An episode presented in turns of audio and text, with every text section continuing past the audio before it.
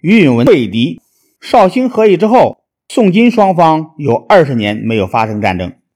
宋高宗和一批投降派对于这个偏安的局面非常满意，他们在临安修筑起豪华的宫殿府邸，过起纸醉金迷的生活来了。在这段时间里，金朝统治集团内部动荡，贵族完颜亮杀死了金熙宗，自立为帝，历史上称海陵王。完颜亮把金朝的京都从上京迁到燕京，他野心勃勃，一心想消灭南宋。公元一千一百六十一年九月，完颜亮做好了一切准备，发动六十万大军，组成三十二支部队，全部出动，向南宋发起进攻。完颜亮的大军逼近淮河北岸，防守江北的主帅刘琦生病了，不能带兵打仗。他派副帅王权到淮西寿春防守。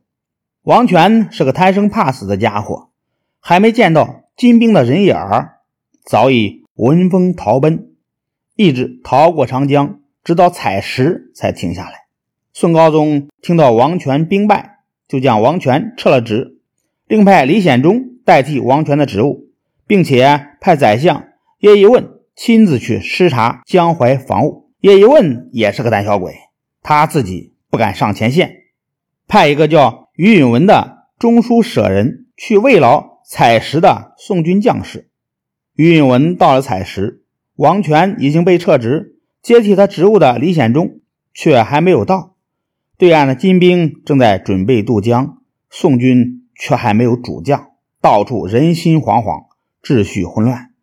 于允文看到队伍这样涣散，非常吃惊。他觉得等李显忠来已经来不及了，就立刻把宋军将士召集起来，对他们说：“我是奉朝廷的命令到这里来劳军的，你们只要为朝廷立功，我一定报告朝廷，论功行赏。”大伙见于允文出来做主，都来了精神。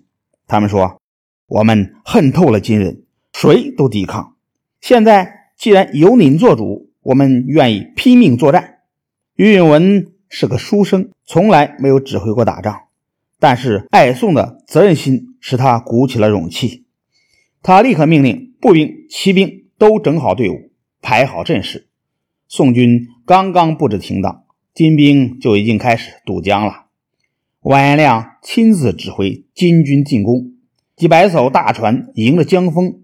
满载的金兵向南岸驶来，不久，金兵便开始陆续登岸。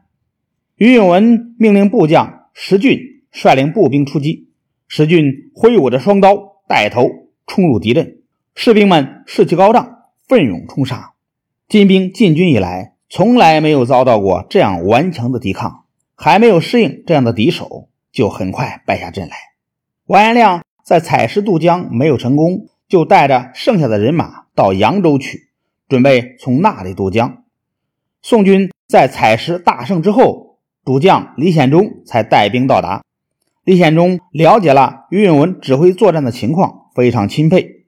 于允文对李显忠说：“敌人在采石失败之后，一定会到扬州去渡江。镇江那边没准备，情况很危急。我打算到那边去看看。”镇江的守将。是老将刘琦，那时候刘琦已经病得不能起床了。于允文安慰了他一阵，就来到军营，命令水军在江边训练。在他的布置下，宋军制造了一批车船，在江边的金山周围来回巡逻，快得像飞一样。北岸的金兵看了十分吃惊，赶快报告完颜亮。完颜亮不仅不信，还把报告的人打了一顿板子。金军将士。无法容忍完颜亮的残酷统治，还没等完颜亮发出渡江的命令，当天夜里就拥进完颜亮的大营，杀死了他。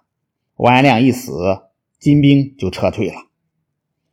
完颜亮带兵攻打南宋的时候，金朝内部也起了内讧，一些不满完颜亮统治的大臣，另外拥立完颜荣为为皇帝，这就是金世宗。采石大战后，金世宗为了稳定内部局势，派人到南宋议和，宋金战争又暂时停了下来。